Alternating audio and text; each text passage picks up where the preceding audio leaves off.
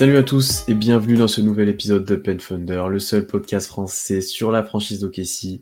C'est Pierre qui vous parle, je suis très heureux de vous retrouver pour un nouvel épisode, normalement assez court, je dis bien normalement, pour revenir sur les performances à la Coupe du Monde FIBA des différents joueurs du Thunder.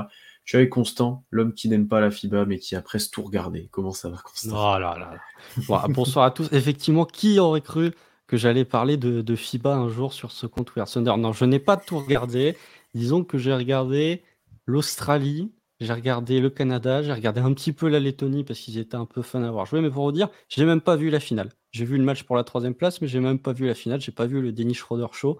Donc, euh, je me suis concentré sur les joueurs du Thunder. Mais pour quelqu'un qui n'avait pas prévu de regarder la FIBA, la Coupe du Monde, je dois avouer que c'était plutôt agréable à regarder. Alors, euh, tout n'était pas euh, parfait. hein. Je trouve que faire les changements après le deuxième lancer, c'est une hérésie complète et ça, euh, ça termine et ça ralentit constamment le jeu.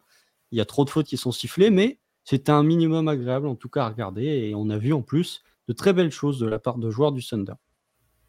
Ouais, c'était pas, c'était une bonne compétition. Le niveau était pas, ça dépendait des matchs, mais c'était pas toujours transcendant le niveau.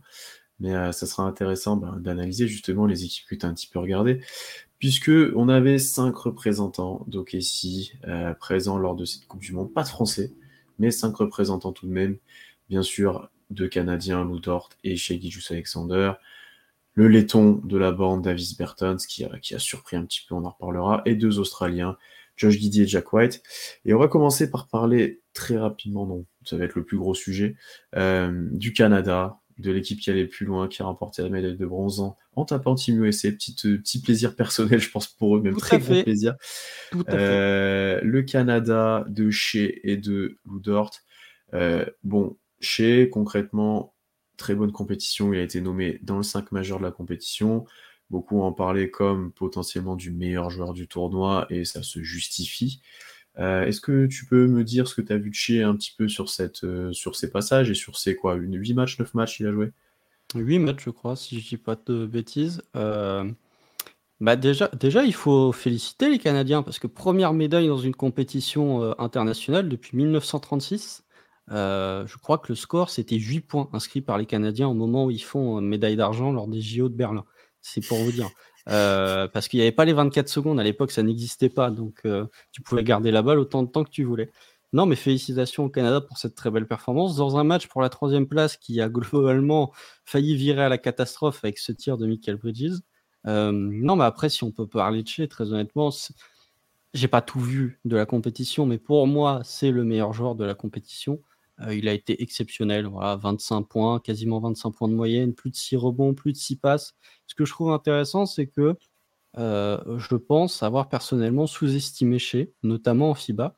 Je sais qu'on en avait un peu parlé, toi et moi, un peu en off, où on disait avec le spacing du Canada, pas sûr que ça marche vraiment. Je crois que tu avais même tweeté Josh Giddy allait faire une meilleure Coupe du Mm. Monde que chez.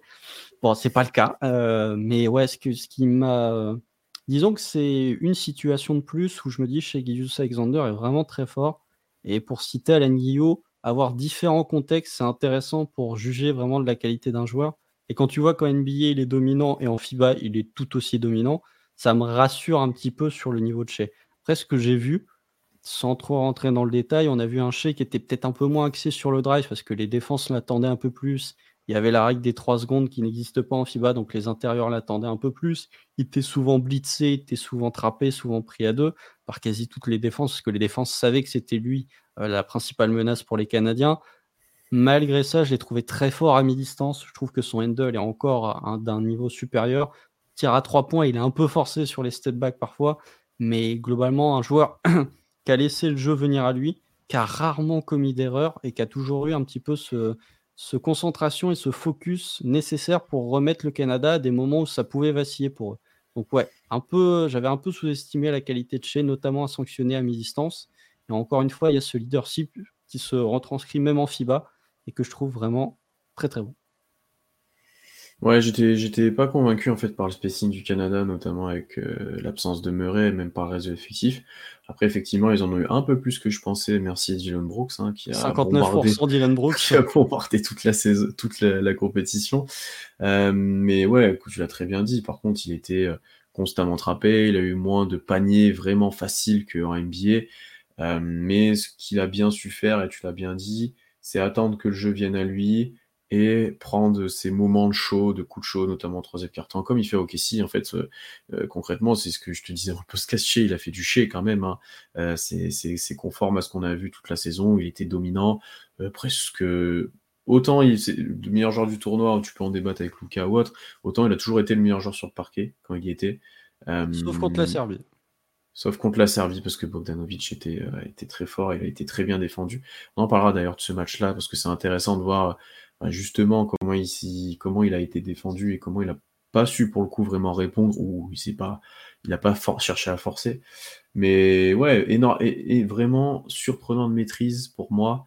11, turnovers sur le tournoi c'est monstrueux on l'a dit 8 matchs joués vu le, vu, le nombre de ballons que le nombre de ballons qu'il avait à jouer vu comment la défense était sur lui euh, c'est assez monstrueux. Euh, petite problématique quand même à 3 points moi que je relève. Et euh, ça, on en revient toujours au même débat qu'on a un petit peu. Est-ce qu'il doit en prendre? Est-ce qu'il doit en prendre plus? Est-ce que ça libérerait de l'espace pour lui s'il en prenait? Euh, Je pense que là, il a été forcé d'en prendre un peu plus parce qu'on l'a dit, moins d'accès au cercle, etc. Alors, il en a mis deux, trois très forts, même des, longs deux qui auraient pu être des trois points. Euh, il a mis des gros tirs, mais globalement, l'efficacité n'était pas là, 30% sur la compétition. Il était presque à 4 tirs par match à 3 points, beaucoup plus qu'en NBA. Mais bon, après, quand tu regardes sur le reste, très efficace à 2 points, 4,6 de ratio euh, assist turnover, c'est monstrueux. Vraiment, et puis, puis il a été clutch. En fait, euh, globalement, il a été clutch. Contre USA, il a été clutch. contre l'Espagne, il a été super clutch, défensivement et offensivement. Voilà, il n'y a que ce match de la Serbie où c'est même pas qu'il est passé à côté, comme on, en avait discuté toi et moi, c'est que il a été très bien défendu, il n'a pas forcé les choses, il n'a pas pu avoir l'impact habituel, mais il n'a pas été négatif, il n'a pas loupé plus de tirs que d'habitude, il a juste eu moins de tirs, moins de, moins de ballons. En fait, toute la problématique, c'est que euh, face aux Serbes, alors déjà, bon, 51 passes décisives, tu vois, quand on parlait du fait que Shea avait fait du Shea, pour moi, c'est un truc en plus que ce qu'il y a eu parce que tu l'as pas vu à un tel niveau de, de playmaking. Je trouve qu'il a encore progressé. Au niveau du tir extérieur, c'est toujours la problématique de chez, bah, sur les 31 tirs à 3 points qu'il prend euh, durant toute la compétition, il doit y en avoir 21, c'est des step back. Donc, il y a très peu de catch and shoot, il y a très peu de tirs faciles à 3 points pour chez Gideus Alexander, aussi parce que bah, il était systématiquement doublé. Vous entendez le, coach de la Serbie, j'ai oublié comment il s'appelait, mais ils ont dit que c'était le joueur qui voulait stopper. Et justement, ce match contre la Serbie, oui, il prend que 8 tirs. Déjà, il a un problème de faute en première mi-temps, il prend mmh. euh, deux fautes très vite dans le premier cas, mais c'est surtout, il est doublé et en plus, s'il arrive à parvenir à se défaire de cette prise à deux, il y a un grand qui l'attend sous le cercle. Donc vraiment, le, il y avait quasiment trois joueurs qui étaient constamment sur chez Gideus Alexander. Et parmi les kick-outs qu'il a pu faire pour ses coéquipiers lors du match contre la Serbie, eh ben en fait, euh, ça mettait pas forcément dedans. RG Barrett n'a pas forcément mis dedans. Match contre le Brésil, qui est un match que euh, le Canada perd, malgré le fait que Shea soit très bon. Il y a beaucoup de kick-outs pour euh, le cousin, Nickel Alexander Walker, qui met pas un panier dedans. Et justement, contre Team USA, bah, tu as un joueur comme Dylan Brooks qui met tout dedans. Et là, du coup, le jeu collectif et le playmaking de Shea encore plus mis en valeur. Donc, il y a cette notion un petit peu, pour moi, plus plus de playmaking où on s'est posé la question parfois, lorsqu'on regardait Thunder, de qu'est-ce que ça donnait lorsque Shea était blitzé ou trappé. J'ai trouvé que dans ce domaine-là, par rapport à ce qu'on avait pu voir au KC, pour moi, il, il, a progressé dans les lectures. Je l'ai trouvé plus intelligent dans les lectures avec le Canada que ce qu'il a pu montrer pour OKC. Et en fait, on est dans des situations un petit peu équivalentes, entre guillemets, avec des ailiers très forts défensivement, un manque assez important à l'intérieur euh, défensivement, et avec Shea qui porte beaucoup la balle. Donc, ça ressemble à peu près à ce qu'on a pu voir au Thunder, et je trouve ça intéressant, et je trouve ça euh, assez euh, prometteur pour se projeter sur la saison à venir. Ouais, après, tu vois, sur les prises à deux et tout, est-ce qu'il était déjà capable ou est-ce qu'il a progressé sur lecture Peut-être? Après, je pense que c'est surtout que là, le, les défenses sont bien plus organisées. typiquement, la défense de la Serbie, euh, tu peux pas te permettre les mêmes choses que contre la défense de, des Timberwolves au milieu de l'année, quoi. C'est pas du tout la même chose. Hein. Euh, donc vraiment, je pense qu'il y a aussi ça qu'à jouer. Et c'est là d'une partie de l'adaptation qu'il a eu. Euh, ben, pour pouvoir performer en FIBA. Hein. C'était une partie de ça. Et je pense que le Canada était de toute façon très dépendant de, de, de, de la capacité de ses joueurs extérieurs à planter, avec, à planter à trois points. Les matchs où ça plante, ils sont difficilement jouables parce que ça défend fort, ça court, etc. Par contre, si tu arrives à stopper ça, bah, tu peux perdre contre à peu près n'importe qui. Hein. Mmh. Euh, donc, euh, donc euh, ouais, je pense que c'est très dépendant de ça. Ouais, et puis le, le, roster autour de lui était pas optimal, loin de là. il a moyen de se renforcer d'ailleurs sur les futures années, mais il a quand même réussi à, à faire ce qu'il fallait pour amener l'équipe très loin, euh, pour dominer match après match. Bon, il était très mis en valeur, il avait beaucoup de ballons, il avait beaucoup de pick and roll pour lui, même avec Dylan Brooks sur du, du pick and pop était plutôt efficace. Euh, ça aussi, ça peut être des pistes, des pistes pour l'année prochaine. Euh, mais ouais, globalement, il n'y a, y a, rien à dire. Et puis même défensivement, mais nous on le savait déjà, euh, il est capable, quand il met l'intensité, il est capable d'être dominant défensivement. Euh, mm. Là, surtout en FIBA, où physiquement c'est en dessous de lui encore plus qu'en NBA, il peut vraiment dominer sur plusieurs postes. donc il a été aussi, aussi été intéressant là-dessus. Et puis ouais, la problématique des trois points, ben, là c'était le seul créateur pour le Canada, ce qui lui a aidé aussi à performer à la passe. Donc ouais, t'as aucun tir aucun tir off ball, aucun catch and shoot, aucun, ouais, t'as que, as que des pull-up, des step back ou des side step parce qu'il en fait pas mal aussi. Euh, mais forcément, bah, le pourcentage s'en ressent, s'en ressent, même si la ligne est un petit peu plus près, le pourcentage s'en ressent. Et puis non, globalement, euh, je trouve qu'il a, il a encore augmenté, ce qui peut être intéressant pour OKC. On récupérera peut-être des fans hein, l'année prochaine. Euh, en termes de réputation, d'impact mm. et de reconnaissance publique, euh, il a vraiment passé un cap là grâce à la compétition, mine de rien. Ça a touché de, de nouvelles personnes qui connaissaient pas. Euh, sur de ouais vraiment aussi vous discutez autour de vous de fans de basket plutôt lambda qui suivent pas forcément que l'NBA mais le basket général ou qui regardent l'équipe de France savent que Shea maintenant est un très grand joueur euh, donc euh, donc euh, ouais vraiment ça rien que sur cet aspect là c'est très intéressant et ça l'aidera euh, c'est triste à dire mais en termes de dimension pour des votes All-Star MVP etc mine de rien, ça aide d'avoir une aura bien plus grande que comme il a maintenant. Ah, disons que ça, ça vient ponctuer une année où il a vraiment changé de statut. Quoi. C'est, tu prends le chez de août, lors de certaines previews, c'était va-t-il demander son transfert Et tu prends le chez un an plus tard, il a complètement changé de dimension. Je pense que à peu près n'importe qui maintenant, fan NBA, déjà connaît son nom et reconnaît son talent. Après, sur un, petit truc, justement, sur le fait qu'il était doublé ou blitzé, euh, je trouvais que euh, le coach, c'est Rudy Fernandez, Fernandez, le coach de Team Canada, mmh. euh, a fait une erreur, la même erreur qui a pu être faite lors du play-in juste face aux Pels, et ça m'a fait penser à ça, c'est que chez, notamment contre Team USA, ça m'a marqué, c'est que tu as des joueurs qui posaient des écrans pour chez, sauf que du coup, le fait de poser un écran, ça venait attirer la double team au lieu de laisser Shea jouer en isolation sur son défenseur, tu avais bah, notamment le, tir qu'il met sur euh, Brandon Ingram euh, en fin de quatrième carton pour faire passer le Canada à plus 2. Shea, justement, dit aux joueurs non, poussez-vous pour faire des écrans parce que tu as Barrett qui vient essayer de poser un écran, tu as Dylan Brooks qui essaye d'en poser un, parce que ça ramène le deuxième défenseur. On s'est bien rendu compte que Shea, en match-up d'isolation, il y avait très peu de joueurs qui étaient capables de le stopper en fait. En 1 contre 1, c'est très difficile de l'arrêter. Et il faut envoyer de la pression, il faut envoyer du blitz, il faut envoyer du trap pour essayer de lui faire lâcher la balle. Et justement, sans même, sans même s'avancer sur le Canada, avec un joueur comme Jamal Murray qui est capable de porter la balle, ça débloque complètement ton système offensif. Et dans le collectif du Thunder, s'il continue à être défendu comme ça, bah, avec des joueurs comme Josh Giddy ou avec Jane Williams qui sont très bons pour trouver des joueurs qui se retrouvent démarqués, ça peut être intéressant s'il parvient à lâcher la balle, sans même parler évidemment de Vassili Misic. Après, tu vois, tactiquement, euh, je comprends très bien ce que tu veux dire. Je pense que sur certaines situations, c'est arrivé, mais que sur d'autres, en fait, euh, s'ils font une trappe euh, qui vient pas de l'écran, par exemple, tu peux être un peu plus en difficulté dans tes placements, il faut réagir un petit peu plus vite. Alors que là, si tu viens faire piquer le joueur le plus proche, un Dylan Brooks, et que c'est son joueur qui vient te tu peux euh, faire un faux écran, donner tout de suite la balle à Brooks sur un avantage, etc. Tu peux le jouer un petit peu différemment. Mais je comprends ce que tu veux dire, que ça t'amène directement un défenseur, euh, ce qui est un peu vrai, hein, parce que souvent, euh, ils n'arrivaient pas à bien le sanctionner, donc donc c'était pas forcément profitable. non, mais après, je suis, d'accord qu'en termes de, de, compétences, si on compare ce qu'il y aura au Kessie ou ce qu'il y avait dans le Canada, ça va être plus intéressant pour lui au quand même, euh, notamment pour porter la balle. quand tu auras certains, certaines line-up aussi au niveau tir, ça sera bien plus intéressant que ce qu'il a eu là, parce que tu pourras commencer d'aligner des shooters et autres. Voilà, après à voir s'il garde cet aspect encore créateur ou si encore une fois il délaisse un peu plus ça à Josh Giddy et que lui il se contente de mettre 30-35 points.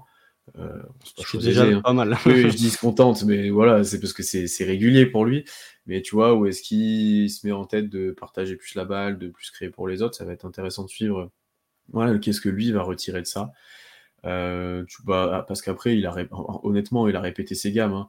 Euh, là, sur les drives, sur toutes les finitions près du cercle, sur les fade away, step back mi-distance, jeu post-up, machin, il a tout répété là pendant la, dans la FIBA. Il a dit que ça l'avait mis en forme, ça l'avait évité de travailler euh, au Canada, euh, dans sa petite ville avec ses potes, donc euh, c'est pas plus mal. Bah, en fait, c'est vraiment un point sur lequel, même en tant que fan du Thunder, je trouve je l'ai sous-estimé, c'est la qualité du pull-up à mi-distance, quoi.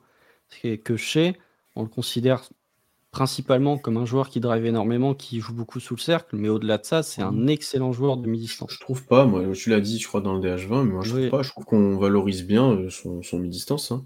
Peut-être bah, que tu, tu sous-estimais la quantité, mais pour moi, il avait le mi-distance et avait une, une, bonne valeur. Hein. Non, mais en fait, je me, je, me, je me, rendais pas compte à quel point il était bon dans ce domaine-là. Mmh. Je, je, savais qu'il y avait le mi-distance, mais je me disais pas, ah oui, en fait, c'est l'un des meilleurs joueurs de mi-distance. Et même là, sur la compétition FIBA, il l'a montré. Pour moi, son mi-distance a beaucoup plus marqué que ses accès au drive, parce qu'il y en avait beaucoup plus. Euh, voilà, notamment contre, contre l'Espagne, le tir qu'il met pour faire passer le Canada devant, c'est un mi-distance où il crée une séparation. Euh, et même, les, tu vois, tu as parlé du fait qu'il avait été clutch, il y a le tir contre le Canada, mais le fait de mettre les cinq premiers points de l'overtime contre les États-Unis, alors que le Canada vient de se prendre un coup de massue sur la tête avec le tir de Michael Bridges, en fait, ça plie le match complètement. Et au-delà mm. de ça, il a montré qu'il était capable vraiment de porter l'équipe sur ses épaules. Encore une fois, ses, ses qualités de leadership, je trouve qu'on n'en parle pas assez, mais c'est un vrai leader sur le parquet, pas forcément vocal, mais plutôt de par son, son calme, bah, ça incite les autres à être un petit peu plus calme, un peu plus relax. Je pense qu'il y en a certains qui ne le connaissaient pas, ils vont dire mais il fait tout, pas endormi comme Ingram, parce qu'il fait endormi, mais tu sais, tout euh, calme, euh, détendu, euh, il fait sa petite routine comme ça, tu vois, jamais énervé, jamais dans... T'as jamais l'impression qu'il est en excès d'intensité, tu vois, comme mm. un Dylan Brooks par exemple.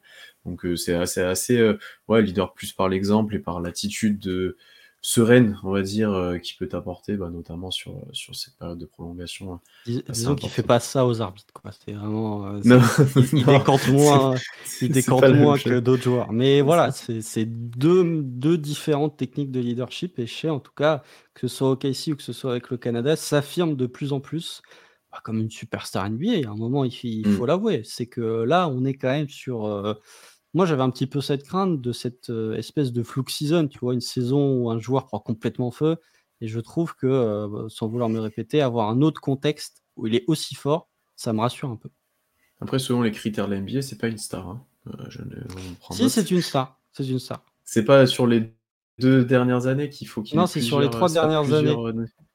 Non, non, il ah est considéré comme star, All-Star ou NBA une fois ces trois dernières années. Donc il est considéré ah, comme une fois, je croyais que c'était deux fois. Ah bon bah ouais. Ah, je crois pas. Non, ça c'est pour les trucs de, enfin c'est pour les trucs de contrat max en fin de contrat rookie. Enfin c'est la rose rouge, voilà. Mais non, il est ah, considéré comme une star. Et comme OKC n'a qu'une star dans son effectif, au moins on est tranquille. Il va pouvoir leur poser euh, de temps en temps.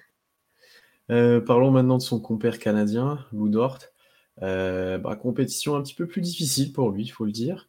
Euh, on avait pas mal d'attentes, enfin d'attentes. On, voulait voir ce qui se passait pour lui en sortie de banc, euh, dans un roster, euh, notamment un banc pas forcément adapté non plus à ses qualités et à ses capacités. il faut être honnête. Euh, je trouve qu'il a fait du, du loup d'ort. Hein. Il n'a pas été très adroit près du cercle, comme d'habitude. Encore plus là que, bah, comme tu l'as dit, il y a des joueurs dans la raquette, les drives sont plus difficiles, donc là, c'était encore plus difficile pour lui. Euh, c'est alterner le chaud et le froid à 3 points pour finir à 34-35%. Euh, comme d'habitude, j'ai envie de dire aussi. Euh, ouais, des très bonnes performances, notamment contre le Brésil, d'autres plus faibles où il a moins joué d'ailleurs aussi. Des fois, il a été moins responsabilisé. Mm. Euh, ouais, et puis en fait, son rôle faisait tellement redite avec Brooks, et Brooks était tellement au-dessus niveau du tir sur cette compétition qu'en fait, ça perdait un peu de sens euh, de mettre les deux ensemble. De, voilà, donc, euh, compétition un peu plus difficile pour lui. Même si la compétition était difficile, je suis complètement d'accord avec toi. Hein. Il a encore été très maladroit au cercle, il y a des drives qui sont très compliqués. Ça, ça n'est absolument pas rassurant pour euh, la saison prochaine de Ludort. Mais je trouvais que dans les moments où le Canada faisait des gros runs, bah, en fait, tu avais souvent la paire Dylan Brooks, Lugensdort qui était euh, Mmh, associée, avec euh, Dwight Powell qui était un peu mis sur le côté avec Kellenic au poste 5, notamment le match contre Team USA. Il est à 2 sur 4 à 3 points. Voilà, il fait pas un match flamboyant. Je ne l'ai pas trouvé si mauvais. Je trouvais qu'il était souvent dans les bons coups lorsque le Canada euh, venait sur une line-up un peu plus petite pour pouvoir switcher un petit peu sur tous les postes. Euh, ensuite, ouais, il y a le match contre l'Espagne, je crois, où il est bon. Il doit être à quelque chose comme 5 ou 6 passes décisives. Il fait pas mal de passes. Mais ensuite, ouais, on est déjà, il a été blessé sur euh, les mmh. deux matchs contre le Liban et contre la Lettonie. et ensuite, il a eu des problèmes de faute, c'est-à-dire que Ludort, sur tous les matchs qu'il a joué, il est à 4 fautes. Voilà, comme ça, c'est vous ne cherchez pas, il est à 4 fautes à chaque fois. Donc effectivement, défensivement, je l'ai trouvé pas terrible, franchement. Surtout contre la Serbie, où je trouve vraiment. c'est comme tu dis, enfin, ça va avec les fautes, je pense, où mmh. l'agressivité qu'il met habituellement, il pouvait peut-être pas la mettre autant euh, dans un contexte FIBA, et vu comment il était sifflé, etc. Et je pense que même les, attaques, euh, les attaques type européenne, Espagne, Serbie, etc sont moins adaptés à lui qui va dire euh, moi je prends le mec qui porte la balle, je viens pour le défoncer et le coller tout le temps. Je pense qu'il a préféré défendre sur Luca où l'habitué il sait ce qu'il doit faire que contre euh, que contre les énièmes euh, le, jeu collectif ouais le jeu collectif serbe et autres ce qui est bien plus bien plus difficile quoi. Et encore, il n'a pas toujours pris le meilleur défenseur parce que le match bah contre. il y avait Brooks. il y avait Brooks déjà, et même le match contre Team USA, la, dernière possession de, la, du quatrième carton, c'est Shea qui est en ISO sur Anthony Edwards et qui fait une très belle défense d'ailleurs euh, euh, sur ce, match-là. Donc, euh, ouais, je, Ludort un peu déçu, mais c'est vrai que peut-être que le contexte FIBA était moins adapté, que le fait que. Après, en NBA, ça cible beaucoup les joueurs très agressifs, très physiques sur le porteur. Donc, mais lui, comme Brooks, ils ont eu des vraies difficultés au niveau des fautes, globalement, le Canada. Et c'est intéressant aussi, c'est que le Canada a beaucoup joué comme le Thunder très agressif sur le porteur, essaye de chercher les interceptions et les paniers rapides en contre-attaque. Donc il y avait un petit peu hein, des réminiscences de ce qu'on a pu voir ici. Et ouais, là pour le coup, Ludort a fait du Ludort et pas forcément dans le bon sens du terme. Ouais, après il a jamais été très mauvais, mais il a rarement été euh, tout le temps bon. Enfin, tu vois, ça a toujours été moyen. Euh, à part contre le Brésil ou autre, mais euh, souvent il était juste moyen, il mettait pas les tirs, mais il apportait un petit peu, enfin voilà, un joueur de rotation sans, sans fulgurance, sans truc, euh, voilà, c'était pas toujours exceptionnel. Après, j'ose espérer que ça lui aura apporté un petit peu dans, dans la compréhension collective et dans euh, la lecture un petit peu défensive, euh, qui est bien plus difficile en FIBA. On l'a vu pour certains joueurs à NBA qui, qui, galéraient, certains s'en foutent, certains s'y galèrent beaucoup plus. J'ose espérer que ça leur a apporté un petit peu d'adaptation là-dessus. Euh, tu sais, bah, notamment le grand qui est sous cercle parce qu'il n'y a pas trois secondes. Qu'est-ce que je fais après mon drive Là, à quel moment je peux plus attaquer que d'autres Enfin, tu vois, des, des, petites choses comme ça qui peut-être dans, dans, dans, ce contexte-là lui, lui, lui, permettra de débloquer. Enfin, ça va se débloquer avec en ayant vu autre chose en termes basket, même si c'était pas moi, je pense pas du tout adapté à, ses qualités. Hein. Ouais, et puis je pense aussi que le jeu de Team Canada n'était pas le jeu le plus FIBA en plus. C'était un jeu assez NBA. Euh, bah, le Team USA Canada, c'est un match NBA. Hein, c'est exactement, ce que j'allais dire. C'est exactement ce que j'allais dire. C'est un match NBA avec du pick and roll sur quasi toutes les possessions. En fait, le Canada, euh, déjà, il techniquement, ils doivent sortir contre l'Espagne. C'est juste l'Espagne qui, d'un coup, euh, décante complètement, ce qui n'est jamais arrivé quand euh, l'Espagne joue l'équipe de France. Mais euh, mais chez Ami du Peuple, d'ailleurs, hein, parce que sortir l'Espagne et sortir Team USA, je pense qu'il a fait plaisir à deux, trois Français. Il a fait plaisir à une bonne partie du monde. Je pense notamment à Noah Lyles, qui doit être bien content de voir que les États-Unis n'ont même pas de médaille. Mais ouais, effectivement, le Canada n'était pas l'équipe la plus FIBA en termes de basket. Et même face à des mmh. équipes intelligentes, euh, la Slovénie avait peut-être pas la matière pour les empêcher, mais contre l'Espagne et contre la Serbie, contre des défenses vraiment intelligentes et même des attaques intelligentes, bah, ils sont pas passés loin de la correctionnelle finalement. Même le Brésil, hein. le Brésil, ils mettent pas dedans, mais ils jouent sur un espèce de faux rythme qui leur va pas du tout. Ça, ça vient de ton roster. Après, de toute façon, ils ont mmh. presque aucun joueur FIBA, voire zéro. Je sais pas où certains jouent. Euh, ils ont 10 NBA. Team c'est pareil. Euh, même la France, accessoirement, qui a un peu moins de joueurs FIBA que d'autres équipes, ça a plus de mal à, à jouer collectif, là où même la Serbie euh, ou même l'Allemagne, il y a des joueurs habitués à, ce contexte-là, et même s'ils sont NBA, un Schroeder à l'habitude, les Wagner, tu sens que c'était rodé aussi à, ce genre de jeu, donc euh, ça a été efficace. à voir comment ils progressent du coup par la suite, mais on les aura au JO. Du coup, très bonne nouvelle. Ah, si, ils sont qualifiés. oui, mais pas de blessure. Ah, ah oui, non, mais le Canada sera au JO. Le Canada, le, Canada sera au JO, mais Shea devait déjà jouer les JO euh, il y a 4 ans, il n'a pas pu les mm. faire. Enfin, il y a 3 ans, il n'a pas pu les faire pour cause de blessure. Donc, euh, mais ça va, ça va être excitant parce que le Canada, bon, on ose espérer qu'ils récupéreront Jamal Murray euh, pour les JO. Et même au-delà de ça, sur les lignes extérieures, bon, Andrew Wiggins, c'est très compliqué parce que visiblement, il n'a pas l'air d'être. C'est un peu le Joachim Noah euh, de Team Canada. C'est bien, Andrew Wiggins, hein, je peux te dire. Tout à fait, tout à fait. Mais même, je trouve que sur les extérieurs, avec euh, Shaden Sharp, avec Bénédicte Mathurin, ils ont quand même deux, trois joueurs qui peuvent temporairement porter la balle. Et ce qui leur manque vraiment, c'est un vrai intérieur. Ils n'ont pas un intérieur de talent, les Canadiens. Powell, c'est enfin, c'est sous Rudy Gobert, quoi. Enfin, oui, puis Powell a 32 ans, Kelly Olynyk doit avoir cet âge-là. On est sur des intérieurs vieillissants côté euh, Canada. Je, m'attendais d'ailleurs à mieux euh, mais euh, bon, ça a été. Euh, il a fait du Kelly Olynyk, hein, c'est qu'en attaque, il a mis globalement dedans, mais en défense, c'était passoire complet. Après, il y a du vivier, hein. Il y a du vivier, t'as du Boucher, t'as du Cambridge, t'as du Brissette, Brandon Clark. C'est vrai, je regarde, Clark, mais je regarde la liste en même temps. Tu as du Trey Lies, euh, tu vois, tu as des joueurs, tu as Andrew Demard. Euh, oui, Nemhard, tout à fait. Euh, non, tu as des joueurs, hein, tu as des joueurs quand même qui pourront, qui pourront s'insérer un peu dans cet effectif-là. Hein, disons que tu pas d'intérieur protecteur de cercle, ce qui en FIBA est un peu chiant. Hmm. parce que Brandon Clark, tu vas pas le mettre au poste 5. Surtout que Brandon Clark, il revient des croisés ou du tendon Achille, je sais plus, c'est l'un des deux. Pour un, joueur, pour un joueur qui repose autant sur son physique et ses qualités athlétiques, attention. Euh, parlons de la Lettonie maintenant, de l'équipe hmm. surprise de, de, la Coupe du Monde, euh, qui a vraiment fait, je pense, rêver tout un pays, euh, qui ont été. Il suffit de voir les célébrations. Hein. Ah ouais, vraiment. on est tombé sur la France parce qu'ils ont perdu contre cette équipe-là, mais ils ont fait un sacré parcours. Ils ont fait tomber des, des très gros noms sur cette compétition, bah, notamment grâce au short du Funter Davis Bertens, qui a fait on peut pas faire plus du Davis Bertans que ce qu'il a fait là. C'est Davis Bertans. Euh, il a bombardé à trois points, vraiment. Il a fait que ça. Euh, il prenait limite à 12 points par match, 38% à 3 points, j'ai noté. Mais vu les tirs de, malade mental qu'il a pris sur le tournoi, bon, c'est au plus connaître 38%. Euh, mais surtout, il prenait aucun deux points. C'était quoi? Un, deux points par match Un deux points par match, oui. Un deux points par match. Voilà, donc euh, il, a même, il est même euh, au début, il n'avait pas tant de temps de jeu que ça. Je crois qu'il n'a pas énormément joué contre la France, par exemple. Par contre, au fil de la compétition, il a regagné un peu en, valeur, euh, il a réimpacté un petit peu plus, de là être joueur décisif, en bien ou en mal d'ailleurs, mais un, des joueurs décisifs sur toute leur fin de compétition, où il a des, il a des moments de show en fait, mais ça c'est depuis le début de sa carrière, qui sont, qui sont ahurissants de, de ce qu'il peut produire quand il est chaud. Après, il a des moments où il met plus rien, mais quand il est chaud, c'est indéfendable, honnêtement, parce que tu, il peut tirer de très loin, il saute très haut. Enfin, avec sa taille, c'est part de haut et tu peux pas défendre ça. Ouais, bref. Disons que Davis Verton aurait pu euh, avoir une statue érigée en son honneur s'il met le 3 points contre l'Allemagne. Ah ouais. Ce qui est d'ailleurs très intéressant, je trouve que voilà, on en, parle, je crois parfois de Kebdo, c'est à quel point il y a des actions qui peuvent faire basculer beaucoup de choses. C'est que les Allemands sont champions du monde.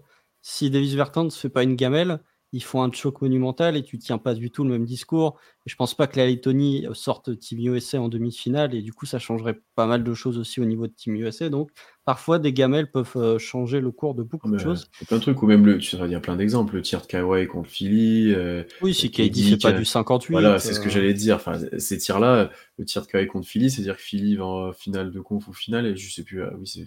Non, parce que ça va en prolongation. Ah ça, ah, ça va. Non, il gagne sur, il gagne sur ça, non ça va Oui, mais s'il le met pas, il y a égalité, du coup, ça Ah, ouais, c'est ça. Ok. Mais tu vois, tu te dis potentiellement, ça change tout. Enfin, bref. Mais voilà, des mini-actions qui peuvent parfois changer des, grandes choses. J'ai l'impression d'être Galadriel dans Le Seigneur des Anneaux. Euh, mais ouais, effectivement, Davis Bertens, bon, il a fait du Bertens. Là, pour le coup, il n'y a pas grand-chose à ajouter. Il prend feu quand il prend feu.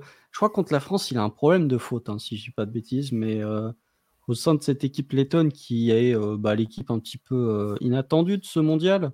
Ils ont même démonté la. C'est la Lettonie, le dernier match que. La Lituanie. La Lituanie. non, ils sont lettons, ils ont démonté la Lituanie pour, le, dernier match. ils, sont ils, sont cinquièmes dans les lettons, je crois? Ouais. Ils sont cinquièmes, donc euh, voilà, la Lettonie a vraiment été très très bon sur, sur ce mondial avec. J'oublie leur nom, mais c'est Zagris, le meneur. Qui fait 16 passes, là, Zargas, à chaque fois je confonds, je confonds. Zargas qui fait 16 ou 17 passes euh, décisives sur le dernier match. Ouais, ils ont été très bons. Ça a montré ce qu'il pouvait euh, apporter au Thunder si jamais il venait à rester, à savoir de l'efficacité près du cercle, deux trois coups de chaud. Faut pas lui demander de faire trop de choses défensivement par contre, mais on est on est sur un shooter assez micro-ondes, c'est-à-dire que, euh, comme tu l'as dit, il y a des moments où il peut vraiment prendre froid, comme il y a des moments où il peut faire 4 sur 4, ce qu'il a déjà fait durant cette Coupe du Monde faut peut-être pas trop l'utiliser en mouvement euh, face au panier, peut-être plus dans un corner. Euh, parce que je sais pas ça. Il a eu beaucoup de situations avec des, écrans non porteurs, tu vois, des trucs. Euh, je trouve qu'il est capable de les mettre. Après, ça dépend quelle course et de voilà, mais. Mmh, mais je sais pas, c'est pas ce qui m'a le plus convaincu. Après, c'est du Davis Bertens dans le texte. Hein. donc globalement, il va prendre ce genre de tir s'il venait rester OK ici. Mais ouais, bon, c'était bien. Disons que euh, si tu veux un shooter, tu peux être sûr que Davis Bertans va t'apporter ce genre de 63 3 points pris sur la compétition. Je pense oui, non, mais il est, on est très haut. il est à 7,8 3 points pris sur la compétition. Il tente un tir à 2 points sur toute la compétition. Je, euh. je, pense qu'il y a lui et les autres euh, sur en termes de, quantité prise sur, sur cet aspect-là. défensivement, après, bon, ça, défendait assez spécialement la, Lettonie. Il n'y avait pas forcément beaucoup de grands. ça switchait beaucoup. voilà, c'était assez spécial, mais bon, c'est, ça sera jamais son point fort, quoi. Ça sera jamais son point fort. Mais dans un contexte compétitif, il prouve qu'il peut rester sur le terrain quand même euh, euh, défensivement. Donc bon, c'est, un petit point positif à voir à billet s'il arrive à faire ça. Euh, et après, moi, ce que, ce que j'apprécie dans, cette campagne pour lui, regain de confiance, parce qu'il avait quand même pas joué depuis un moment entre les trades, les blessures, etc.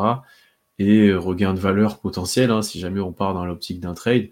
Euh, peut-être que les équipes ils se diront bon, bah, vu, le, vu la Coupe du Monde qu'il a fait, ok, lui il m'intéresse un peu plus qu'avant, je peux peut-être un peu plus en faire quelque chose que, que juste d'un joueur qui est au fond du banc et qui joue jamais. Quoi. Mmh, mmh, mmh. Oui, bah. De toute façon, je pense pas qu'on en parlera peut-être quand on fera la preview, mais je pense pas qu'il sera surutilisé au KC. Par contre, effectivement, il aura ce rôle un petit peu de micro-ondes, comme a pu avoir Mike Muscala. Hein tu le fais pas jouer à tous les matchs. Par contre, si tu as besoin de tir extérieur, tu fais allez, Davis, va en planter un ou deux ou trois. Ce que globalement, euh, ce qu'il a globalement fait tout au long de sa carrière. Hein. Enfin, disons que depuis les Wizards, euh, son temps de jeu s'est quand même drastiquement réduit. Donc, euh, mm.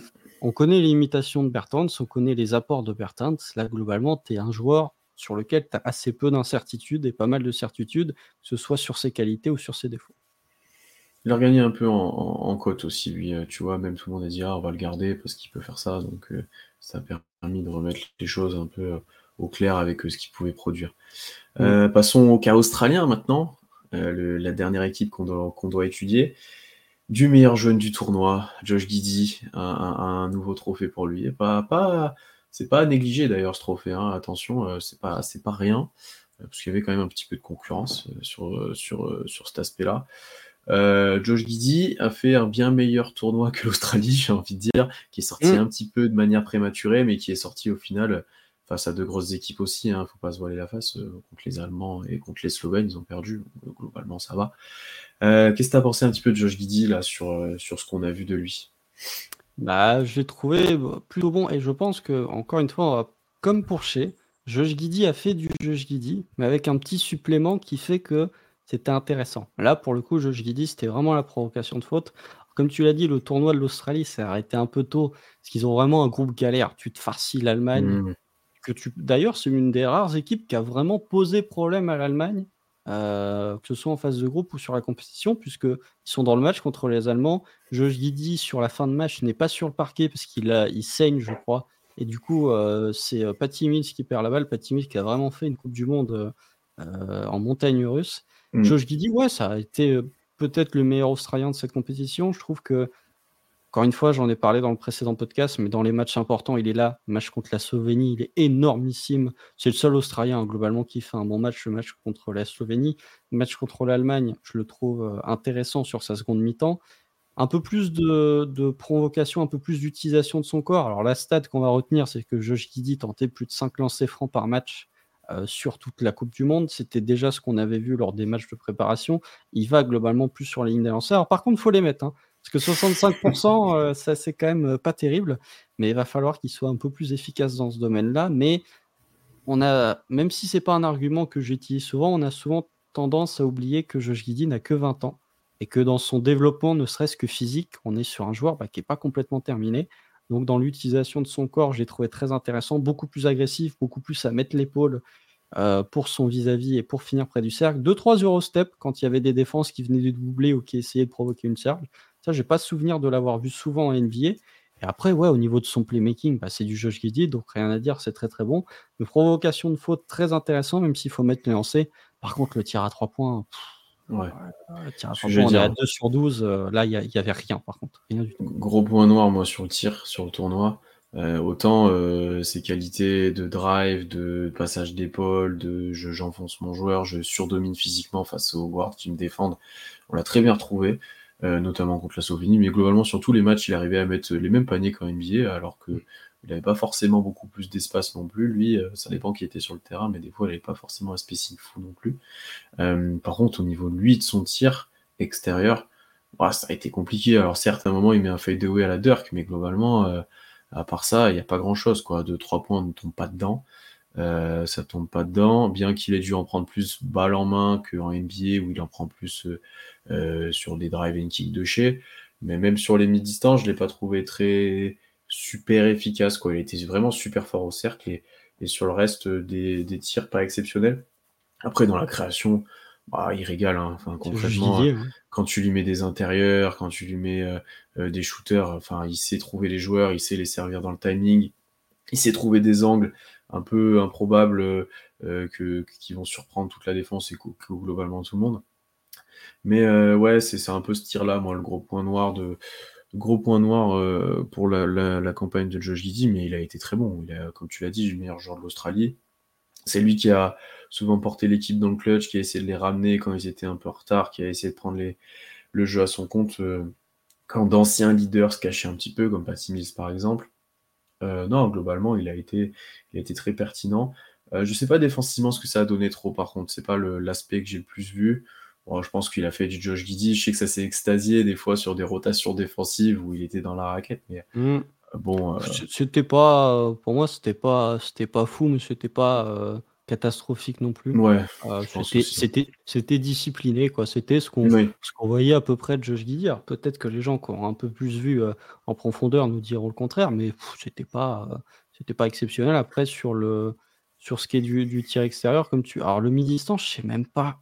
Il a dû en prendre très peu parce que pour moi, je le Mm. vois quasi que au cercle. Au niveau du tir, alors il y a beaucoup de boulot, ça c'est sûr. euh, mais il en a pris tellement en première intention que c'est difficile de jouer. Il en a pris que 12. En soi, il prend deux tirs, deux pas tirs et demi à. 3 points, c'est pas beaucoup. Donc euh, sur 5 matchs, en plus, tu sais jamais. Enfin voilà, ça peut, il peut se passer beaucoup de choses. Mais en tout cas, même dans, dans les matchs où l'Australie était en difficulté, premier match contre la Finlande, il se retrouve mené de 11 ou 12 points à un moment en première mi-temps.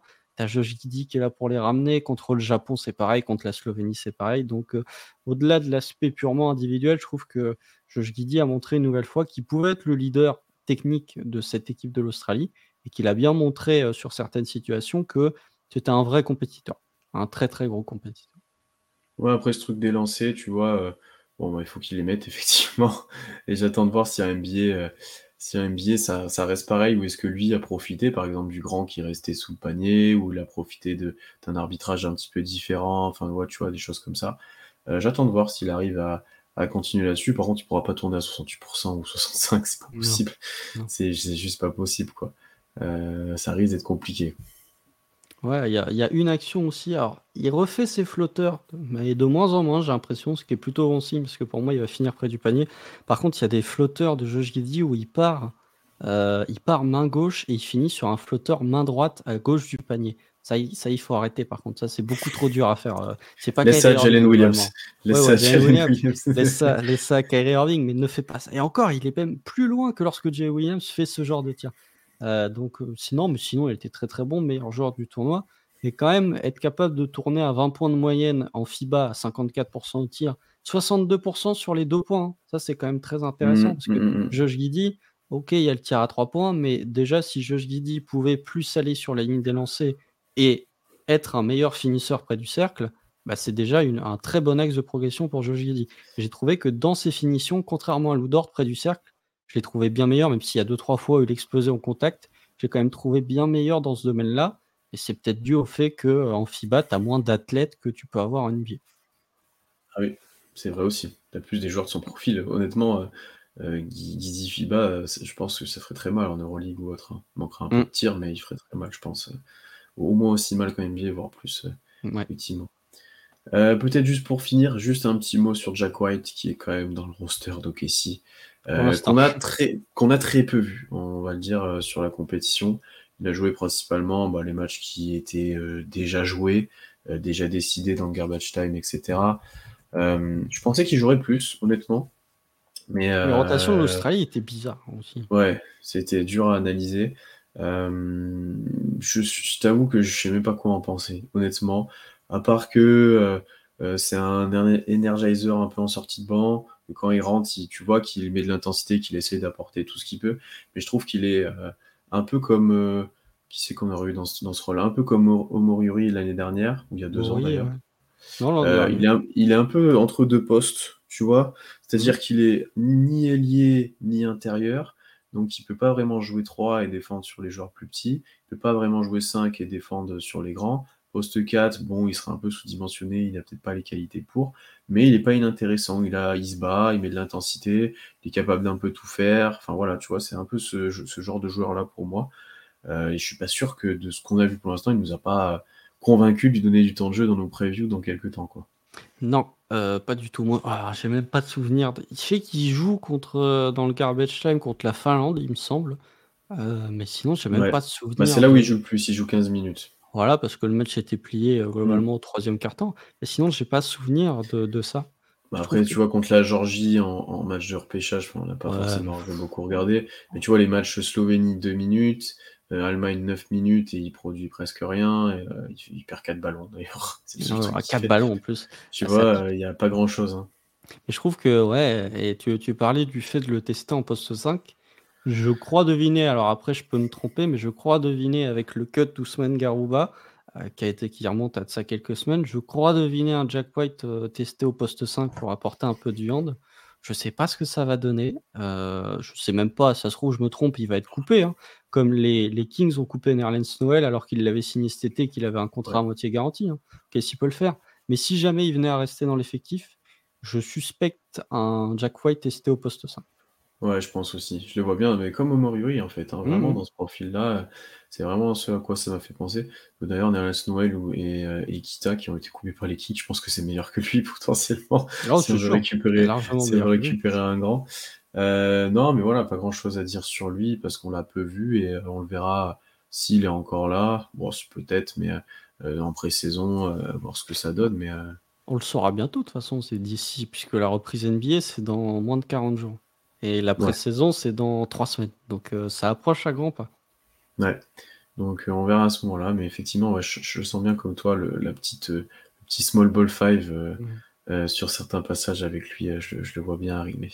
Mmh, mmh. bon, et ben voilà, cette petite, ce petit podcast FIBA un petit peu plus court que d'habitude, mais qui nous permettait de revenir sur l'été que passent certains de nos joueurs et qui ont, qui ont brillé ces dernières Personne s'est blessé. Ça, c'est. Ouais, en vrai les gens ils me demandaient euh, souvent quand la France était éliminée, ouais, c'est pour le Canada, mais non, en vrai, tant que ceux du Thunder ils performent et qu'ils se blessent pas, ça me va. Après, je m'en fous. c'est très bien parce que personne s'est blessé et globalement tout le monde revient avec un surplus de confiance. Donc, euh, en tout cas, Shea arrive avec euh, sa médaille de bronze, Josh Giddy arrive avec son niveau individuel. Personne arrive tout recroquevillé en disant j'étais nul lors de la Coupe du Monde. Donc, si ça peut donner une bonne lancée au début de saison du Thunder, ce serait pas de refus. Ouais, euh, on se retrouve très vite, ben, justement, euh, pour parler de la future saison et, bien d'autres choses qu'on prévoit. Euh, d'ici là, abonnez-vous partout, toutes les plateformes d'écoute, Twitter, Instagram. N'hésitez pas à commenter vous aussi avec votre avis sur, sur la, Coupe du Monde de nos différents joueurs. Et puis voilà, on se retrouve très vite. À bientôt et salut à tous. Salut